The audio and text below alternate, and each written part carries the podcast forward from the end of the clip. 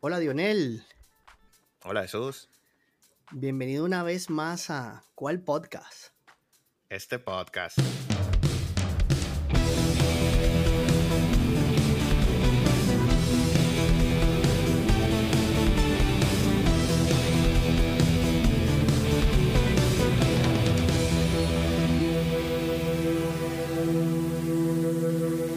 Señores, se acabó la serie mundial. Se acabó el béisbol de grandes ligas. Ay, qué dolor, pero qué bonito, vale. Felicitaciones a los Astros de Houston. Sí, señor. Felicitaciones. Campeones 2022. Mención especial para el señor Dusty Baker. Hablábamos que particularmente me parecía increíble que ese señor no se haya titulado como campeón de la Serie Mundial. Leí anoche que lo había hecho como jugador, pero nunca con su, con su como manager y lo logró. Sí, señor. Nunca como manager. Felicitaciones a Dusty que luego en una entrevista dijo que iba por la segunda. Bueno, vale, que se le dé. Sí, señor. Bueno, los Astros de Houston campeones. ¿Qué te parece, Jesús? ¿Qué te pareció la Serie Mundial? Me pareció súper interesante. Altos y bajos, muchísima, muchísima diferencia de juego a juego. Fue súper interesante. Yo no recordaba una serie mundial tan, tan así, tan, tan diferente, tan volteadas de juego, jugadas chiquitas. Todo. Y sinceramente, lo que más me gustó como serie mundial es que el picheo ganó. Ver, hubo batazos larguísimos de lado y lado, pero el bullpen, el picheo abridor, el béisbol es así. El, el juego ganado se le anota a los pitchers, no al señor que tiró cuatro jonrones, no al que se robó tres bases, no al que hizo la jugada defensiva. Y eso me gusta, me gusta que se vaya a destacar esa serie mundial del 2022 como el picheo ganó. Y eso es, a mí me gusta muchísimo, pues. Ok. Bueno, en, el medio de la serie, un no run. Increíble. Unos no run combinados, la Combinado, segunda ¿no? vez que lo hacían en la temporada, ¿no? Sí, no, increíble. Súper emocionante. Y, y no solo eh, el haber hecho unos no run, es el cómo Houston pasó esa página de un día anterior que fue una práctica de bateo para Filadelfia. Bueno, práctica de bateo, entre comillas. Porque a McCullers le consiguieron el movimiento en el primer inning y lo estaban castigando con facilidad. Ah, sí, cinco jonrones, por eso te digo, pues, el jonrón derby. Bueno, yo no sé hasta qué punto eso eh, favoreció a, a, a Filadelfia. Yo creo que enfurecieron a Houston más bien. Aunque le dieron, eh, digamos que, una cucharada de su propia medicina. cuando, cuando le leyeron los movimientos a McCullers y, y cada vez que levantaba la pata para la calle. Otra más. Sí, señor, sí, señor. Sí, bueno, bueno, yo creo que tenemos que hablar mucho de ambos equipos porque sorpresivamente eh, Filadelfia llegó allí súper encendido, dejando atrás a equipos gigantes y fue, fue destacable su, su ofensiva, su, su picheo, el, el cómo movieron las piezas, pero lamentablemente eh, Harper se enfrió cuando no cuando el equipo más lo necesitaba. Sí. Un Real solo hit los últimos tres juegos. Yo creo que ahí fue donde Houston pasó raya. Sí. Real Muto también creo que se, se metió do- 10 ponches en los últimos 12 turnos. Ni siquiera conectaba. Así es muy difícil. Positivo por Schwarber, ¿no? Ese sí no se enfrió. Jamás. Sí, creo- yo creo que Schwarber está. Tiene ese gen clutch. Siempre lo veo dando el batazo en, en las situaciones más difíciles. Soberano primer bate se lanzó Filadelfia esta, esta serie. Sí, vale, sí. Crédito para la gerencia de Filadelfia, ¿no? ¿Cómo no? Después de haber despedido a Girardi, este manager tomó las riendas del equipo y hizo el teamwork que definitivamente es necesario en cualquier deporte. Movió piezas, este, y bueno, de tú a tú con Houston en la Serie Mundial. Así es. Bueno, decías que le dabas eh, el beneficio del picheo a la serie, a la serie mundial. ¿Cómo no? ¿Crees que esa fue la clave? ¿Crees que esa fue la clave de, de la serie? ¿Se definió por ahí? ¿O ves algún- Bueno, alguna eh, otra cosa? Muchas cosas, pero destaco lo del picheo. E- El, bullpen de Houston estuvo exquisito. O sea, fueron 21 innings lanzados con una efectividad de 0,8. Sí. Segunda en la historia de la serie mundial. Tú como equipo, ¿cómo te sientes? Que tienes un pitcher dominante y después te traen el bullpen, o sea, ya no tienes ningún tipo de chance. O sea, Oye, era, claro. era psicológicamente, ya estaban acabados. ¿Entiendes? Fíjate, el primer juego hablábamos, no hay manera de que le quiten la pelota a Justin Verlander. Justin Sí. Verlander se para y vuelve a perder un juego de serie mundial. Sí. Entonces todo el mundo decía, bueno, aquí está. Pero de ahí para adelante, el bullpen lo hizo todo.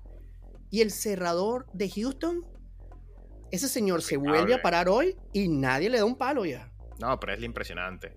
Es que, es que por eso te decía lo de McCullers y ese juego que, que ganó Filadelfia cuando le leyeron el movimiento. Quitando el primer juego donde Verlander, bueno, no apareció de nuevo. eh, Filadelfia no tuvo ninguna otra oportunidad, además de haberse conseguido con ese detalle de McCullers en ese juego y aprovecharlo. Eh, yo creo que 4 a 2 victoria para Houston, pero unos dos juegos que Filadelfia los ganó en la rayita. Te pudo ser una barrilla también para Houston, en mi opinión. Sí, sí, lo hablábamos temprano. Bueno, solamente el, el- el único, digamos, eh, más, más, ah, no tan seguro, no tan dominante en el bullpen fue Verlander, que cuesta, cuesta asimilar lo de este señor. Y hablaba anoche él en la entrevista después del juego, después, después de su Tommy John, el hombre cambió mentalmente. O sea, se hizo, él dice, esa, esta enfermedad, eh, esta recuperación, perdón, esta recuperación luego de la Tommy John, en pleno COVID, lo hizo una persona diferente. Y él decía, lo que más lamentaba en ese momento que le sucedió eso era que nunca pudo tener una relación con Dusty Baker. Y hablaba luego de eso, que se sentía tan, tan favorecido de haber tenido a este señor como mentor ya al final de su carrera, que él pierde el juego y va a hablar con Dustin a pedirle disculpas. Y Dustin le dijo, no te preocupes, tú vas a tener la bola de nuevo y luego tenemos que hablar. Wow. Entonces, ¿cómo te vas a sentir tú? Que tu manager te dice, yo no tengo nada que hablar contigo ahorita. Hablamos en tu siguiente juego. Wow. Increíble. Entonces, esas son cosas que un manager, por supuesto, ese señor te dice eso, ya tú te vas a tu casa y mentalizas, analizas todo lo que hiciste mal, lo que hiciste bien para mejorarlo. Y aquí estamos, hablando de una serie de campeonatos que logró Houston. Es interesante porque después Verlander ganó el siguiente juego, ¿no? Su primer juego en serie mundial. Increíble. Sí. Y bueno, en el mejor momento para, para quedar campeón. Cuando lo necesitaban, fenómeno. Sí. Así es. Altuve Bueno. despertó. Altuve despertó. Hablábamos en podcast pasados que tuvimos la fortuna de ver a los dos rookies más importantes del season, ¿correcto? Vimos a Peña y a Julio jugar de tú a tú. Uno se lleva el novato del año y el otro se lleva el MVP de la Serie Mundial. Sí, señor. Increíble lo de Peña. Qué lujo nos dimos este season, ¿ah? Que vimos a esos dos Sí. señores jugar. Peña es un jugador hecho. Está listo. Fíjate, yo te comentaba en, en las series pasadas que la clave para que Álvarez hubiera destacado en esa serie contra los Mariners fue que Peña se envasaba en los momentos clave. Y en el juego de ayer lo hizo de nuevo. Correcto. Altuve en primera y Peña tuvo la capacidad de dar un hit y dejar la mesa servida a Álvarez, que también estaba en un slump, pero le agarró una al venezolano y bueno, 450 pies. Bueno, recuerda que en el primer juego fue al revés. Salió victorioso nuestro maracucho, le metió ese soberano ponche a Álvarez. Sí, y un pelotazo también le metió. Exactamente. Entonces ayer hablaban que lo habrá hecho mal trayendo el zurdo contra el zurdo. Yo le decía, bueno, estos señores debe ser que acaban de prender el televisor. Claro, si lo había dominado y Álvarez estaba apagado. Y bueno, exacto. Del primer juego sale victorioso Filadelfia gracias a ese ponche. Y después dice, bueno, es que Wheeler estaba lanzando muy buena pelota. Yo sí. Pero el librito que no está escrito, que siempre hablamos, zurdo contra zurdo, viene de meterle un soberano ponche. Jordan Álvarez estaba apagado. Es que si no lo, traes, si no, traes al zurdo, claro, es que si no traes al zurdo, te dice, ay, ¿por qué no trajiste al zurdo que lo ponchó en el primer juego? Correcto. ¿Por qué no, no lo trajiste otra vez contra Álvarez? Bueno, no, nada, nada malo que decir en el movimiento. No hay nada, no hay nada. Sabes que Álvarez después en la entrevista hablaba con Pedro Martínez y, y, ese set de, de, narradores que tienen en, la televisión de acá y le preguntaban a Álvarez qué que, sintió él antes de pararse en el plato. Y Álvarez dice, yo ni siquiera vi la tablet cuando vi que venía Álvarez, Alvarado, perdón. Ya yo sabía lo que él iba, a, lanzarme, ya yo sabía su repertorio. Yo sentí un alivio porque venía él, porque ya lo tenía estudiado. Qué bárbaro, ¿no? Lo dijo así, y entonces dice, analiza el, turno y dice, lanzó un sinker, y después me tiró una bola pegada. Y cuando él hizo eso, ya yo sabía que venía con la recta. Y lo esperó sentado. Alvarado la viene con la recta y Álvarez se la sacó. y dice que sintió un alivio. Cuando iba por segunda, sintió que el, que el estadio temblaba, dice. Increíble. Soberano honrón, ¿ah? No, honronazo, lo estaba esperando. Lo estaba esperando. Se sacó esa espinita ahí Álvarez, lamentablemente para el venezolano, pero hacía el béisbol. Se le lanzó a 99, ¿no? Tampoco fue que le lanzó una mantequilla. Es así. No, la verdad que, que, fue súper emocionante. Hablamos, eh, cuando entrevistan a Peña, la confianza que tiene ese pelado al hablar se parece que tuviese 25 años jugando con ese equipo. No, no, este, está, está, listo. Peña está listo. No, no, tuvimos la fortuna de ver estos dos rookies que son de todo menos rookies. O sea, curados ya de este béisbol. Bueno, son campeones. Ahora de aquí para adelante son campeones. Y bueno, hablando de campeones, se quitaron ese peso de encima los Astros de Houston, de todo este tema de las señas, de la trampa, y quedaron campeones de la mano de Dusty Baker. Y yo no creo que ahora el mundo del béisbol vaya a pensar que Dusty Baker está envuelto en trampas después de que un símbolo del béisbol en general. Es así. Yo creo que se lavan la cara un poco con esta victoria. Yo para mí, eh, yo lo felicito realmente porque demostraron eso, que pueden ganar. Y yo paso la página de, del 2017 eh, con esta victoria. Importante, importante. Bueno, lo decía Pedro Martínez anoche. Pedro Martínez eh, destacaba el cómo, cómo un equipo puede, o sea, no puede, debe superar todas estas cosas externas para mantener un equipo, para mantener el foco. Y eso fue lo que hasta ahora es lo más destacable, como tú dices. Ya habrá gente, por supuesto, que seguirán, los fanáticos de los Yankees seguirán hasta que puedan tener un campeonato y olvidar esto pero yo creo que limpiaron su imagen. Y anoche hablaban, anoche hablaban de que, de que quien ganó de nuevo fue la MLB. Ganó con este espectáculo, ganó con, con estas dos fanaticadas que se volcaron a sus equipos. Sí.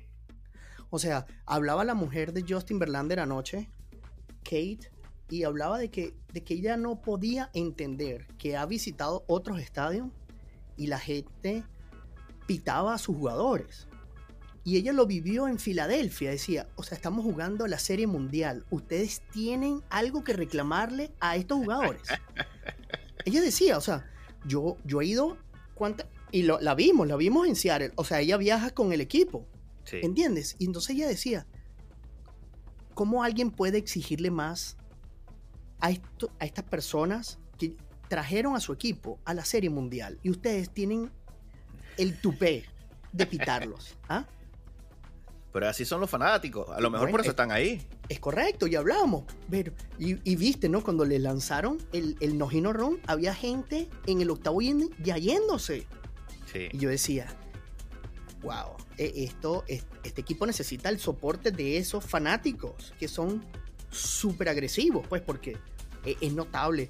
Días anteriores nos pasábamos Twitter de que de que el, sistema sismológico o algo así, recuerdo, había captado el, ruido que hacía movimiento en, la ciudad.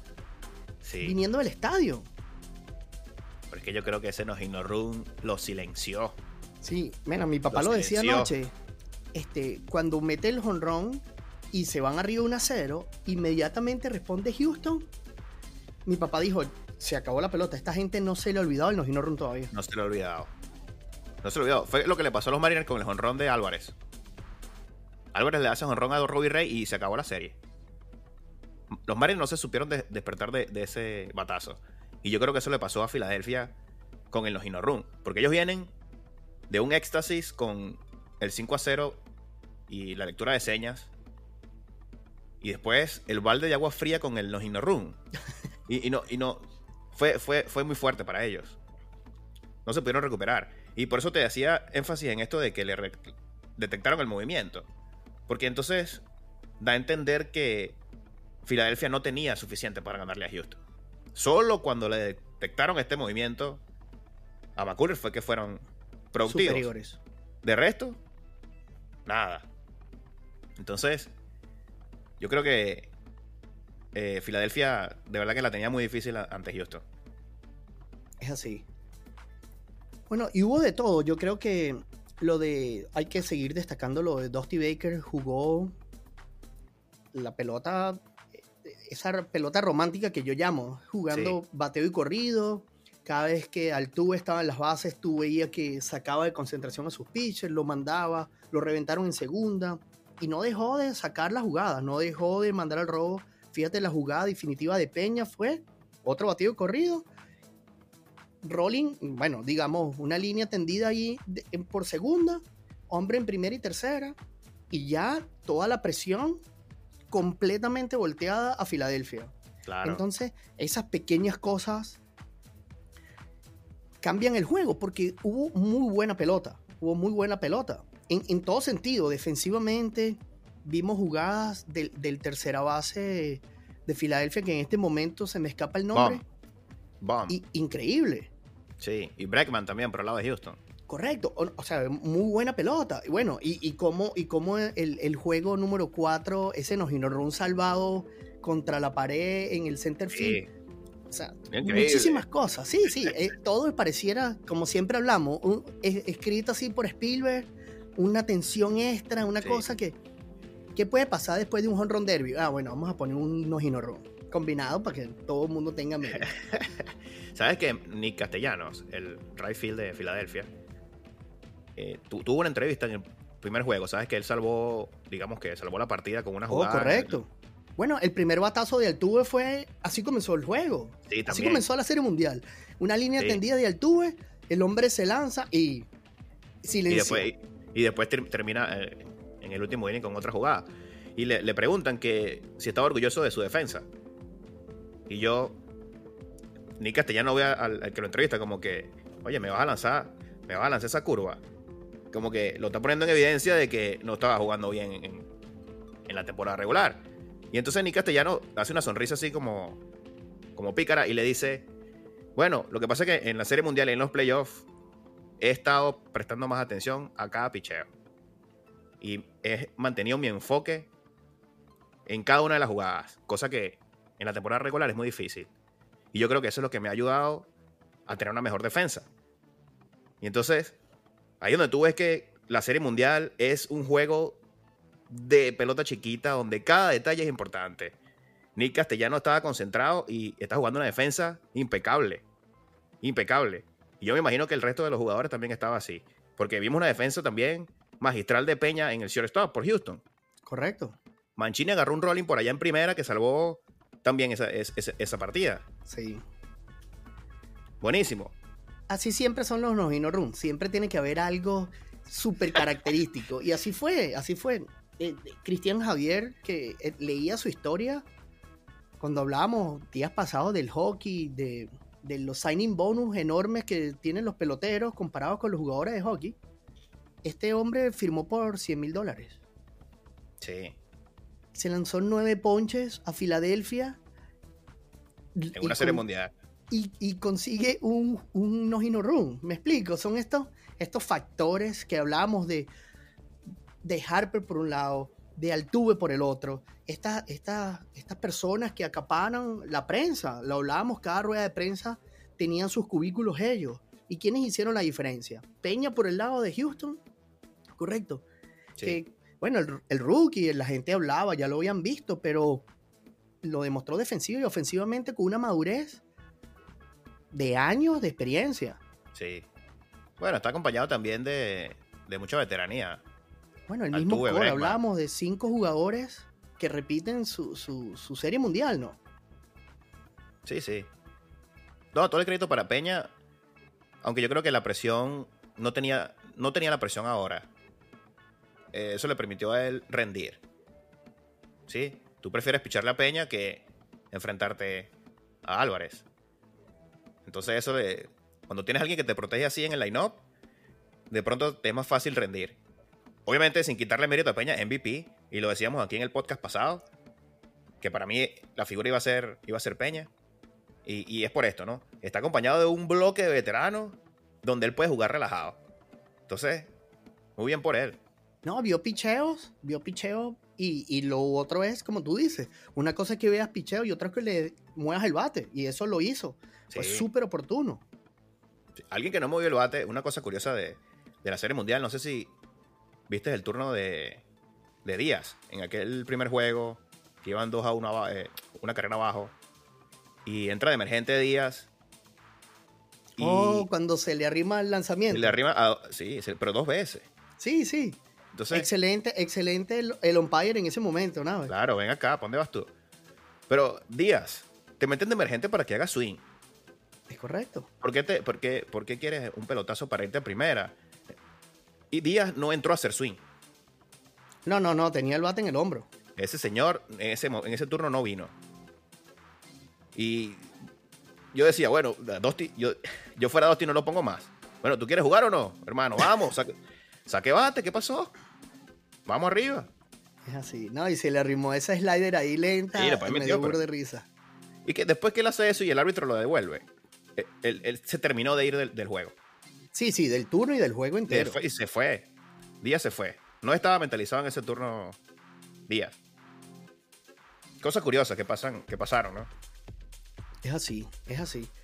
No, y destacado de nuevo, recuerdo ahorita que hablas de ese primer juego, en el segundo juego también hubo, hubo una jugada que, que él prepara, digo yo que prepara, nadie se la preguntó ayer, cuando el tubo sale al robo, y la pelota llega con él en la pierna, ¿sabes? Y le meten el lado y el pitcher está súper dominante, por eso manda el robo.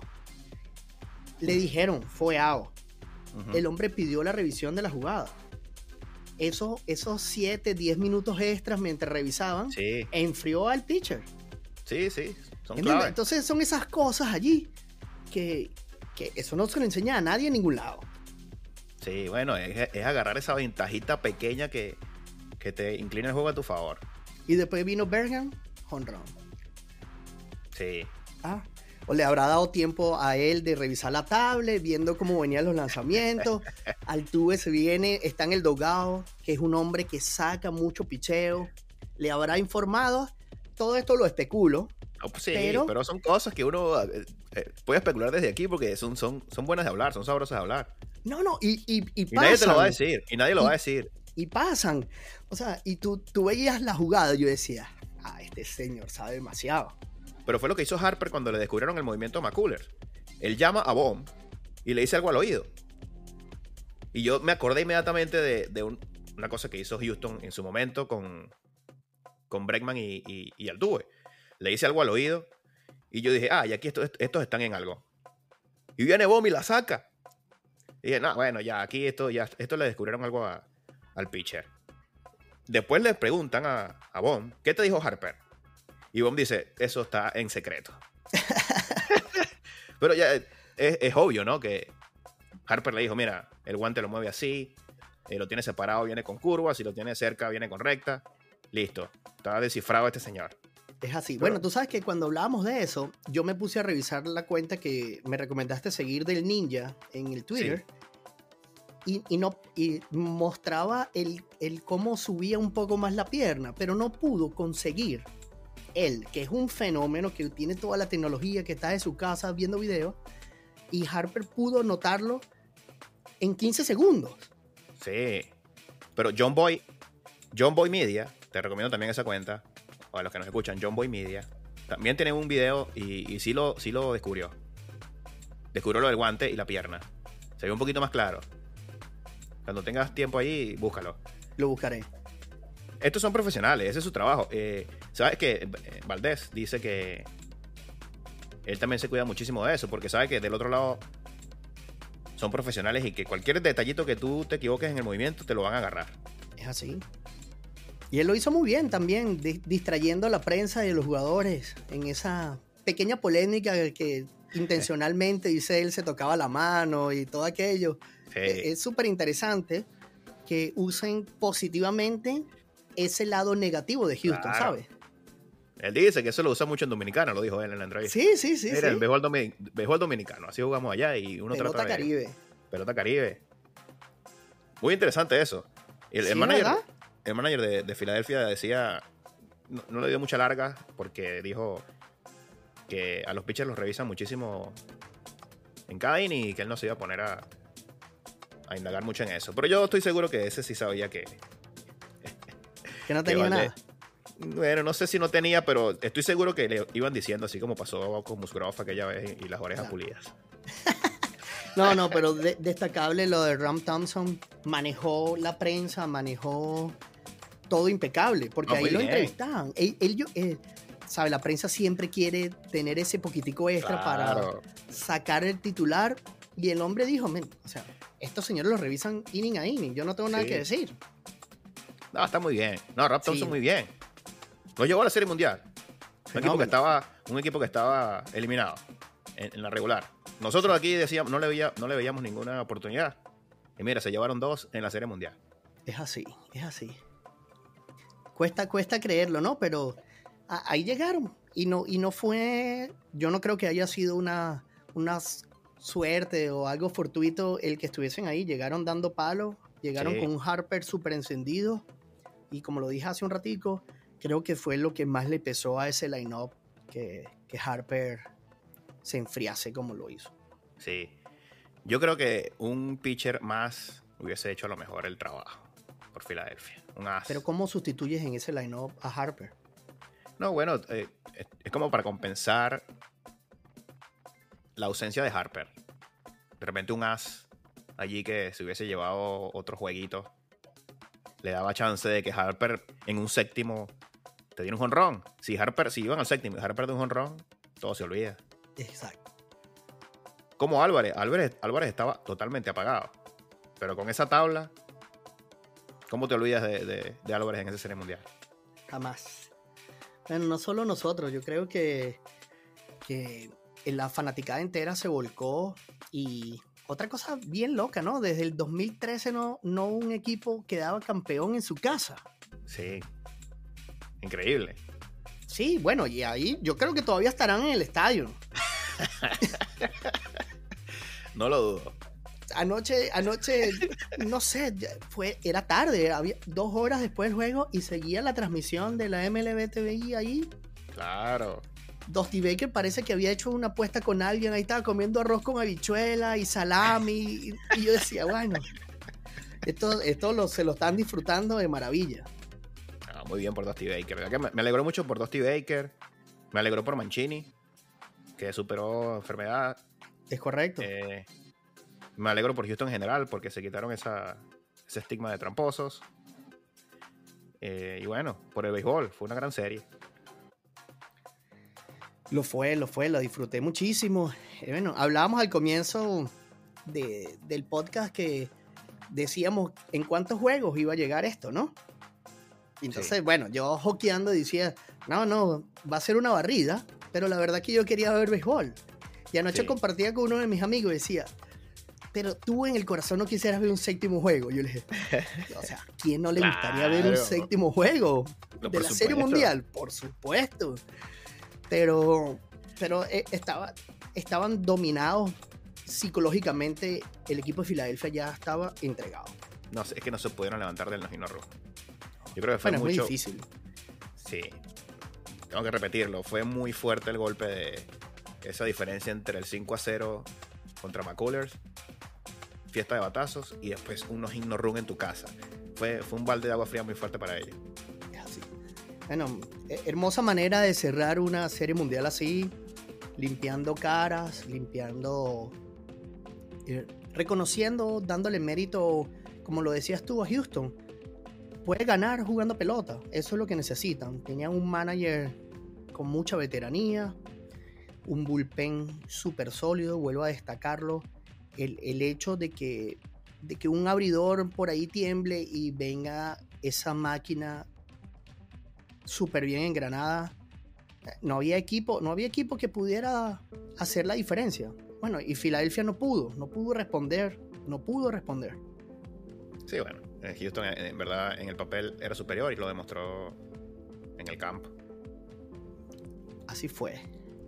Bueno, Dionel, una vez más quiero agradecerte por esta amena conversa.